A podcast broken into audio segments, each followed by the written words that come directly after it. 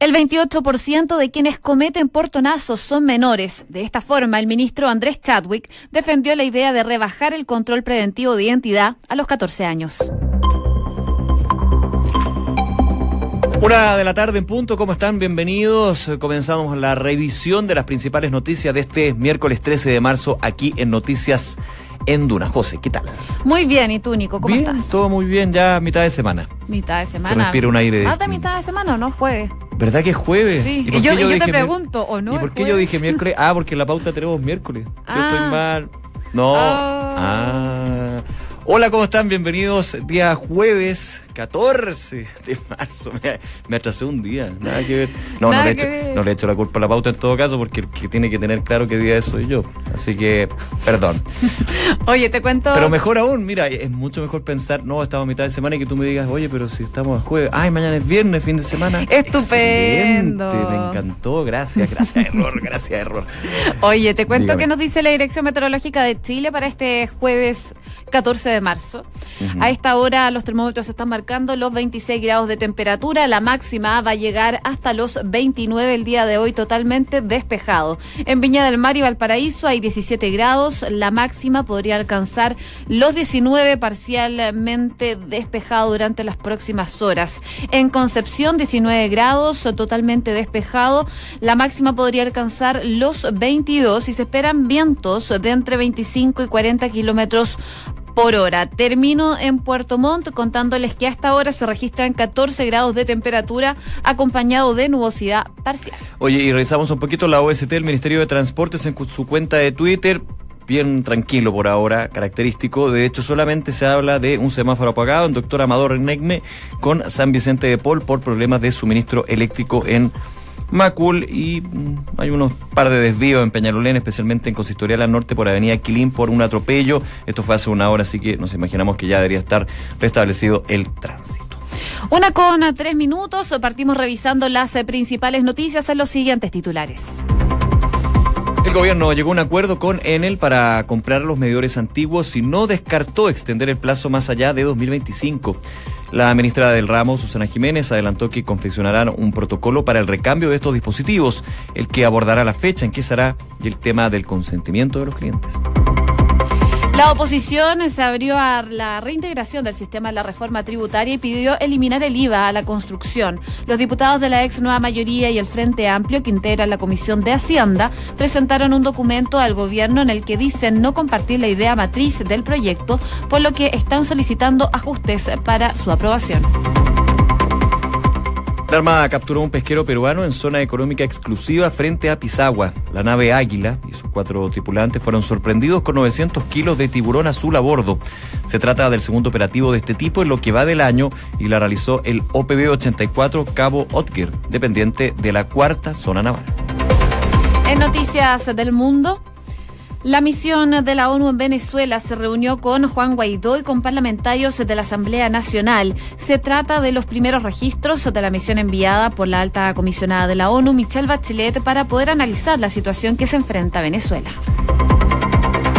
Los legisladores británicos votarán esta tarde una posible prórroga de la salida del Reino Unido de la Unión Europea, el Brexit. La Cámara de los Comunes tomará una determinación luego de rechazar dos veces el acuerdo alcanzado entre el gobierno de la primer, eh, Premier Theresa May y la Unión Europea. Y en el deporte, sin Eduardo Vargas ni Marcelo Díaz, Reinaldo Rueda entregó esta mañana la nómina de la selección chilena para los amistosos contra México y Estados Unidos. Otro que no va a estar es Alexis Sánchez, que se debe a que está recuperándose de una lesión que sufrió con el Manchester United. Una de la tarde con cinco minutos. Escuchas Noticias en Duna con Josefina Stavrakopoulos y Nicolás Vial. A ver, sigue el, eh, la discusión, yo le llamaría pre, pre, pre-legislativa de lo que es esta iniciativa que ya ha lanzado el gobierno. Dijo el presidente Piñera el día de ayer que se va a ingresar esta, eh, este proyecto de ley para ampliar el control preventivo de identidad, llevarlo a los 14 años, es reducir entonces la edad. Y hay de todo. Hay de todo en términos de que la oposición ha mirado con bastante desdén esta posibilidad. Se habla de que son niños más que adolescentes. Desde el gobierno se ha mencionado también los elementos del por qué finalmente se busca ampliar este control preventivo de identidad, que recordemos, cuando fue discutido en el Congreso también generó eh, minutos bastante álgidos. Eh, finalmente se aprobó con una discusión de los distintos sectores. Esto eh, ya hace dos años, específicamente el año pasado, para ser más preciso, primer semestre. Y según lo que son los partidos oficiales, especialistas, especialmente desde la UDI se ha hablado de los buenos resultados que están en las cifras de carabineros. Sin embargo, en el mismo oficialismo hay ciertas miradas contrapuestas con respecto a si es principalmente un buen minuto para eh, entrar a la discusión sobre este control preventivo de identidad. Habló el ministro Andrés Chadwick agregando un punto, un dato, un porcentaje que justamente es, a juicio del gobierno, uno de los argumentos para llevar a cabo esta iniciativa. Vamos a escuchar.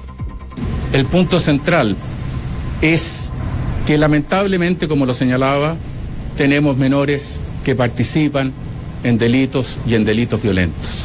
Y no podemos dejar pasar esa situación. No podemos cruzarnos de brazos frente a ello, porque esos delitos dañan a otros niños, a otros jóvenes y a toda la ciudadanía. Y así como tenemos planes para eh, poder rehabilitar, para poder generar condiciones sociales, de educacionales, para que nuestros jóvenes y nuestros niños no estén en la delincuencia, aquellos que lamentablemente y muchas veces utilizados por delincuentes adultos, porque saben que a esos jóvenes no van a tener una sanción fuerte. Bueno, ahí las palabras del ministro del Interior, Andrés Chadwick, quien hoy día en esta en una pauta que tuvo durante la mañana le preguntaban sobre este proyecto que ha causado un debate respecto, sobre todo, a la baja en la edad eh, para poder realizar este control preventivo de identidad. Ahora, perdón, ah, tiene, tiene, tiene, varios elementos. No solo a lo quizás lo que va a ser más discutido es el tema de la edad, pero también tiene otros elementos que para muchos son bien necesarios. Por ejemplo, esto que comentábamos algunos días de ampliar las facultades que tiene Carabineros para el control preventivo. Por ejemplo, poder registrar un automóvil. Recordando lo que sucedió el año pasado con este automóvil que tenía armamento, que tenía eh, más de 2 millones, 3 millones de pesos y que finalmente en el juzgado, no me acuerdo dónde era. de San Antonio. De San Antonio habían dicho de que era un procedimiento irregular por parte de la policía, que no había estado eh, en derecho y que finalmente había que dejarlos libres. Finalmente eso se revirtió, pero deja un punto. Es hay varios puntos, pero quizá el más polémico ahora es el de la edad. El de la edad, claramente. Sí, yo creo que esos dos eh, principalmente son los que van a generar debate, porque en algún momento se habló de rebajar a los 16 años, eh, porque si se baja hasta las 14, habría que realizar modificaciones al Código Penal, lo que podría complicar aún más la situación de la discusión.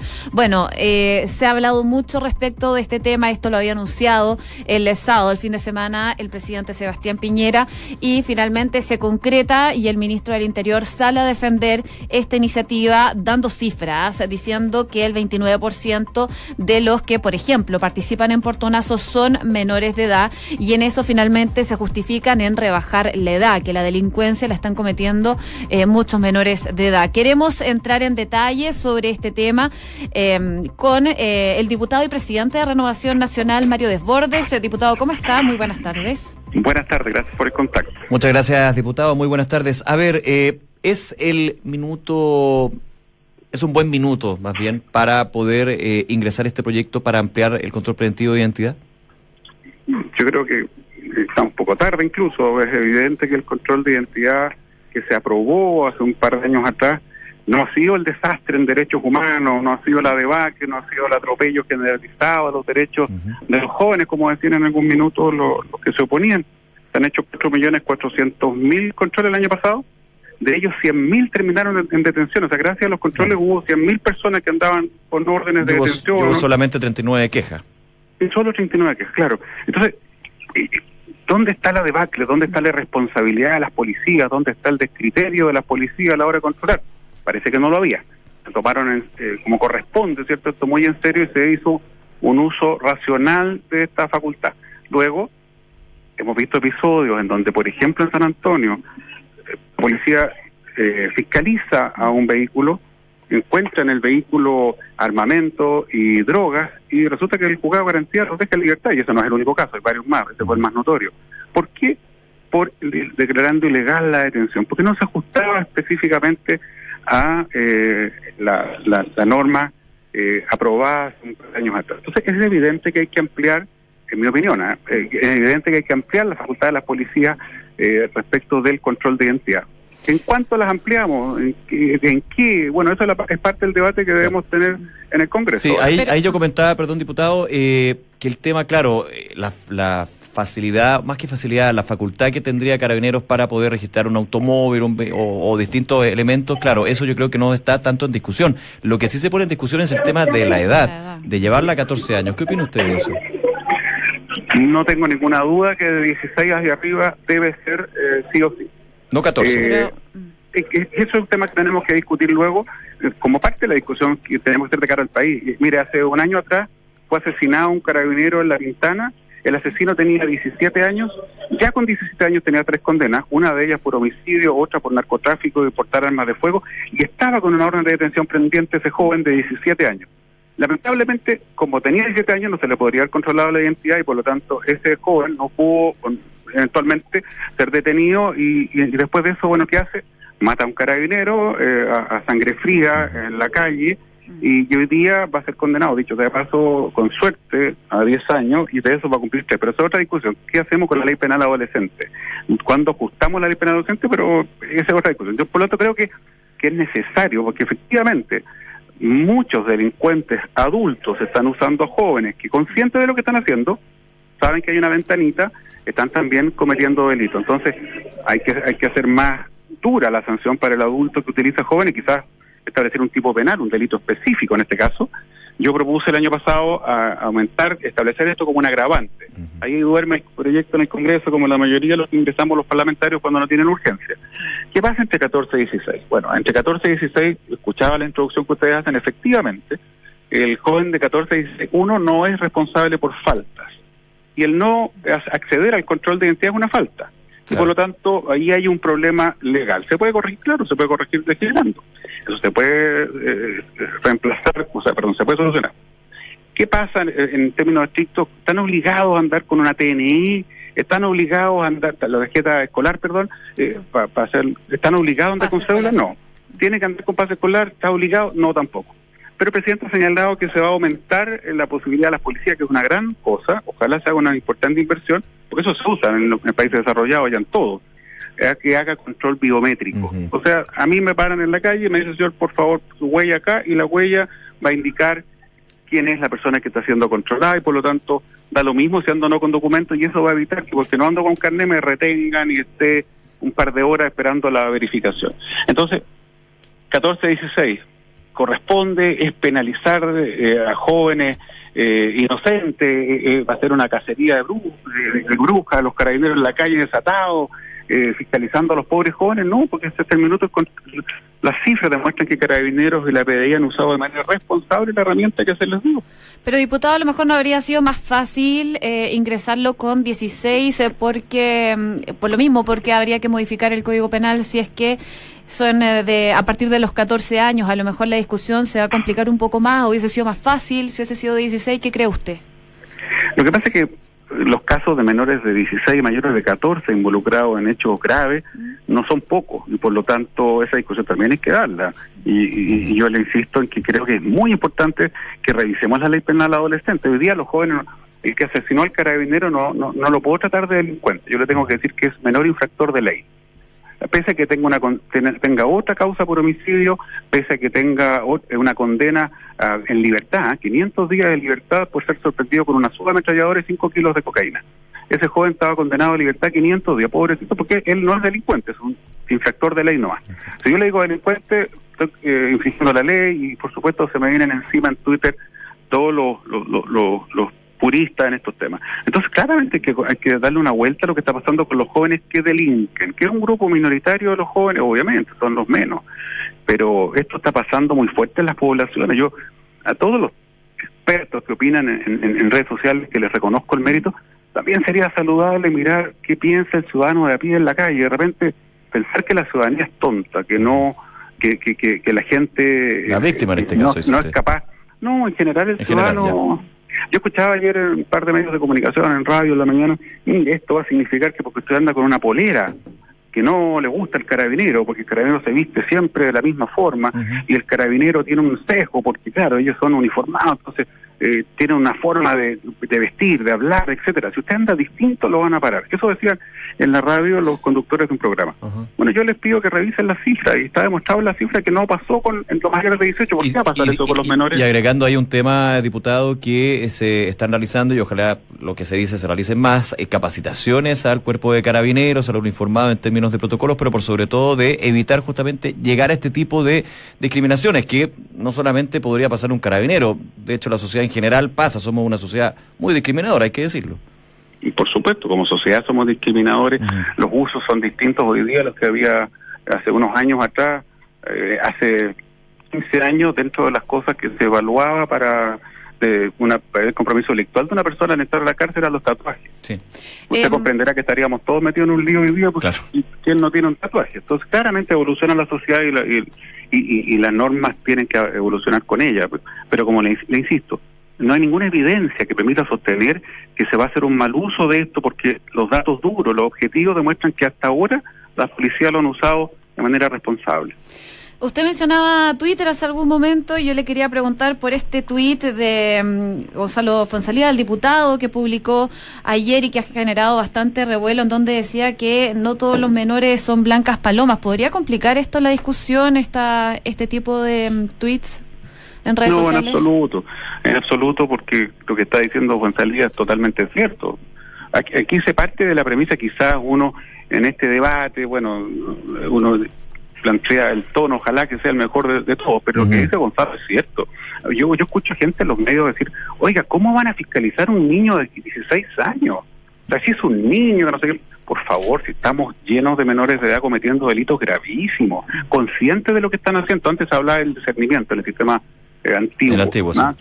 Eh, hoy día eh, estamos clarísimos que los jóvenes que están cometiendo delitos, 14, 15, 16 años, están perfectamente conscientes de lo que están haciendo. No solo eso, exhiben lo que están haciendo. Después en el Facebook se jactan con la pistola en la mano, con el mostrando el asalto, el portonazo, eh, en redes sociales y por lo tanto eh, no estamos hablando precisamente de niños inocentes. Eh, hay que cuidar a los menores de edad, por algo son menores de edad, no tienen la misma responsabilidad que un adulto. Hay que tener ojo cómo se les trata, hay que en proceso de maduración, de formación de personalidad todavía, etcétera. Pero claramente las policías, vuelvo a insistir, no han usado esta herramienta de manera irresponsable, por lo tanto, ¿por qué vamos a presumir que si, si no, no fueron irresponsables en la fiscalización de 18 para arriba, lo van a hacer de 18 hacia abajo. Bien, diputado Mario Desbordes, nuevamente muchísimas gracias por conversar con nosotros sobre este tema. Gracias a ustedes. Que esté muy bien. Gracias. Buenas tardes. Buenas tardes. Una de la tarde con 18 minutos. Escuchas Noticias en Duna con Josefina Stavrakopoulos y Nicolás Vial. Bueno, uno de los temas también eh, que vamos a estar conversando es eh, de mm, la situación energética. La ministra de Energía, Susana Jiménez, anunció el día de hoy que el gobierno ya llegó a un acuerdo con la empresa Enel para la compra de los medidores antiguos de los clientes. Esto lo anunciábamos en titulares y según lo que ha hecho la ministra es em, realizar reuniones con las empresas, específicamente con Enel, para poder avanzar en esta materia, una materia que generó bastante discusión durante la semana pasada en cuanto a cómo iban a afectar este cambio de medidores inteligentes en las casas y que va a tener que concretarse eh, de ahora en adelante. Y bueno, finalmente la ministra comentó que con eh, están conversando con el gremio, no solo con Enel, sino que con el resto también. Están las conversaciones en desarrollo, pero por supuesto están buscando llegar a un acuerdo que eh, pueda beneficiar a los clientes, en este caso retribuirlos. Sí, eh, eh, claro, ese por el tema de los medidores. Recordemos que hay otra discusión que espero yo personalmente no se quede solamente en la primera, sino que también en la segunda, que son decretos tarifarios, alzas de la luz que se van a venir y que justamente ha sido parte también de la discusión en el Parlamento. Claro, los medidores ha sido quizás más vistoso, pero también el otro tema es súper importante considerarlo. Aquí, obviamente, hay, hay una conversación entre el gobierno y las empresas para alguna manera. Claro, aquí nosotros lo dijimos, ¿ah? eh, el problema del tema de los medidores inteligentes, que de hecho, si te lo van a cobrar, va a ser más barato que el medidor antiguo, es que no se informó de buena forma no se dijo de manera transparente, oiga, estos medidores inteligentes tienen estos beneficios, usted se le va a seguir cobrando como se ha cobrado siempre los medidores, pero le va a salir más barato e incluso puede que no le salga nada. El problema fue desde la comunicación, desde la información. Pues cuando la empresa decía, no, no, las empresas van a correr con el gasto, no era así. Entonces, había que tener cuidado con eso, pero bueno, sigue un poco esta discusión, ya se descarta lo que es el cobro fantasma, eh, el cobro vampiro extra, bueno, de todo un poco. La ministra también eh, habló en cuanto a los beneficios, por supuesto, remarcó eh, lo que ya había hecho el presidente Sebastián Piñera en su momento, de decir los beneficios que va a tener estos medidores eléctricos, que en algunos casos también va a poder ayudar a ahorrar energía y por lo mismo también eh, va a beneficiar entonces en la cuenta. Aseguró además que la superintendencia va a tener que disponer de un protocolo para este cambio de medidores que había anunciado Em, de medidores que genere el mínimo, la mínima molestia posible. Ellos van a tener que ser los encargados de revisar esta situación. Por supuesto, están negociando, pero ya anunció que ya llegó un acuerdo con Enel para comprar estos medidores eléctricos y vamos a ver los medidores antiguos, digo, para eh, cambiarlos a los medidores inteligentes. Una de la tarde con 21 minutos. Escuchas Noticias en Duna con Josefina Stavrakopoulos y Nicolás Vial. Oye, una información de último minuto, novedades con respecto a la situación de la iglesia, específicamente las denuncias por violación en la Catedral Metropolitana. Hay un comunicado que acaba de enviar el Arzobispado de Santiago, dice lo siguiente. El arzobispado ha tomado conocimiento de una entrevista realizada al presbítero Tito Rivera Muñoz en el canal de televisión La Red, ayer en Mentiras Verdaderas. En ella se emitieron gravísimas afirmaciones en contra de víctimas de abusos del ministerio sacerdotal y los sacramentos del matrimonio y la confesión, entre otras expresiones que rechazamos tajantemente. Dio a conocer públicamente además su solicitud de ser dimitido del Estado clerical. Agrega este comunicado. Con fecha de hoy, el arzobispo de Santiago ha enviado a la Santa Sede la solicitud de dimisión del ministerio del presbítero, Tito Rivera en este caso, sugiriendo al Santo Padre que se tramite con celeridad. Bueno, recordar que ayer él dio una entrevista en la red. Eh, en donde hablaba de la situación en que lo acusan de una violación y abuso en eh, la Catedral de Santiago. Él la niega, pero eh, sí habla de otras cosas. Por ejemplo, que la conducta homosexual es parte casi que del ambiente claro, de la Iglesia Católica. Tuve conductas homosexuales, pero no, no soy homosexual. Claro, y pero decía que la Iglesia tenía como un ambiente propicio. Propicio para. Claro. Entonces llamaba mucho la, la, atención respecto de las declaraciones. Él dice que él siempre ha tenido relaciones sexuales consentidas, eh, entonces descartando un abuso, pero sí eh, dando alusión a que él ha tenido relaciones homosexuales y también que tuvo también eh, con una mujer después de haberse convertido en sacerdote. Así que, bueno, es parte de la contingencia y que va a generar discusión, por cierto. Así es. Una de la tarde con 23 minutos. Escuchas Noticias en Duna con Josefina Stavrakopoulos y Nicolás Vial. Oye, hablemos un poquito del Brexit. Vámonos a Reino Unido porque hoy día y me pone la cortina muy bien, gracias. Oye, porque está complicado el tema ahí en Reino Unido. A ver, entre comillas, el día de ayer nuevamente votación en la Cámara de la Cámara de los Comunes, donde finalmente se optó por una salida, un Brexit pero todavía no se tiene claro cómo. Claro, que no se salga sin acuerdo, esa claro, es la idea. Es como, no, te votamos en contra del acuerdo el día anterior, ayer fue, ok, te votamos en contra del acuerdo, pero... Pero queremos un acuerdo. Pero lleguemos a un acuerdo para salir del Brexit. Y hoy día hay una votación donde se va, y eso es el punto que tiene que preguntarle a los comunes en este caso, si quieren aplazar o si quieren pedirle más bien a Ginebra, a la Unión Europea, aplazar la salida del Reino Unido, que es el 23 de marzo. o sea, 29. 29, perdón, 29 de marzo, muy bien. O sea, aquí a la vuelta de la esquina. Y eso evidentemente tiene dos puntos. ¿Aceptarán el, aplazar? Seguramente sí. Se dan, se dan lineamientos, se dan señales que sí. El tema es si la Unión Europea va a aceptar que se aplace este divorcio. Mira, desde la Unión Europea ya han dado algunas luces de lo que podría pasar. Ellos, eh, bueno, principalmente el presidente del Consejo Europeo, Donald Tusk, eh, ofreció pedirle a los líderes de la Unión Europea que acepten eh, alargar esta prórroga, pero por un tiempo limitado, que sería un año. Un año tendrían entonces para tratar de negociar desde Reino Unido una salida con acuerdo nuevamente con la Unión Europea. El problema es que, claro, si se aplaza y en algún momento sale Reino Unido de la Unión Europea, Próximamente, eh, creo que en mayo-abril, se van a realizar estas elecciones eh, parlamentarias de eh, Europa. Van a tener distintos parlamentarios en la Unión Europea. Y entre ellos, si es que el Reino Unido no sale de la Comunidad Europea, va a tener parlamentarios ahí mismo. Entonces, Claro. lo que complica a la Unión Europea es tener parlamentarios de Reino Unido, siendo que Reino Unido posiblemente en algún caso, hasta el 2024, quede fuera de la Unión Europea. Vamos a ver, vamos a estar muy atentos, por supuesto, en Duna y en Duna.cl con lo que pasa con UK. Una de la tarde con 25 minutos. Escuchas Noticias en Duna con Josefina Stavrakopoulos y Nicolás Vial. Oye, me tomo un segundito, no me reten. Hablemos rápidamente de la nómina de la selección chilena para los amistosos que se vienen contra México y Estados Unidos. Eh, destaca la presencia de Paulo Díaz, eh, Jan Meneses y Gonzalo Jara. Vuelve Gonzalo Jara. Mira. Vuelve. Lo que sí todos se preguntan es qué pasó con Marcelo Díaz. Vuelve Gonzalo Jara, pero Marcelo Díaz no. Uno de los jugadores que está mejor posicionado en las ligas internacionales. Claro, no dirán ustedes en Europa, pero en Argentina la está rompiendo. Y Reinaldo Rueda no quiere a Marcelo Díaz. Él lo ha dicho en varias conferencias de prensa, no sabe por qué no está siendo considerado para la Roja. Bueno. Habrá que ver. Eh, por otro lado, no fueron incluidos jugadores de Palestino ni Universidad Católica por la definición de la Supercopa, algo que también era esperable ayer con un triunfo agónico de Universidad Católica que estuvo bien complicado. y Tino Tino que la rompió ahí con River, ¿ah? Sí, me hace Empate el signo de que arrugó, sí, por supuesto. Grande chapa fue en salida. Y eh, Tino Tino Palestino que la hizo la grande ahí, el empate con River, el actual campeón de la Libertadores. Eh, por supuesto, ahí ustedes pueden revisar la nómina de los seleccionados para México y también eh, Estados Unidos y sacar sus propias conclusiones. ¿Cuándo son los amistosos? ¿Tienes la fecha? Eh, te lo busco. A ver, espérate. Se me. Perdón. No, no, Es que está se- bien. Ah, ya no, mira, yo lo tengo. Para el viernes 22 de marzo a las 23.15 horas en eh, San Diego, en Estados Unidos, es contra Estados Unidos, Ya. por supuesto. Y contra México, esa fecha no la tengo. Ah, el 26 del mismo mes, el 26 de marzo. Mira, ahí está entonces. Una de la tarde con 27 minutos revisamos las principales informaciones de este jueves en los titulares.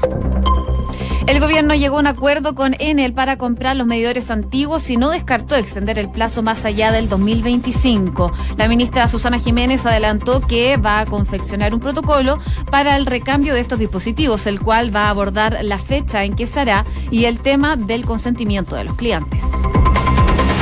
La oposición se abrió a la reintegración del sistema, la reforma tributaria y pidió eliminar el IVA a la construcción. Los diputados de la ex nueva mayoría y el Frente Amplio, que integra la Comisión de Hacienda, presentaron un documento al gobierno en el que dicen no compartir la idea matriz del proyecto, por lo que solicitan ajustes para su aprobación. El arzobispado le pidió al Vaticano dimitir del ministerio sacerdotal a Tito Rivera por gravísimos dichos contra víctimas de abusos. En conversación con un programa de televisión, el cura dijo además que debió hacer caso a su madre y no ser cura. Noticias internacionales, la misión de la ONU en Venezuela se reunió con Guaidó y parlamentarios de la Asamblea Nacional. Se trata de los primeros registros de la misión enviada por la alta comisionada de Derechos Humanos, Michelle Bachelet, para analizar la situación que se enfrenta en Venezuela. Los legisladores británicos votarán esta tarde una posible prórroga de la salida del Reino Unido de la Unión Europea. La Cámara de los Comunes tomará una determinación luego de rechazar dos veces el acuerdo alcanzado entre el gobierno de Theresa May y la Unión Europea.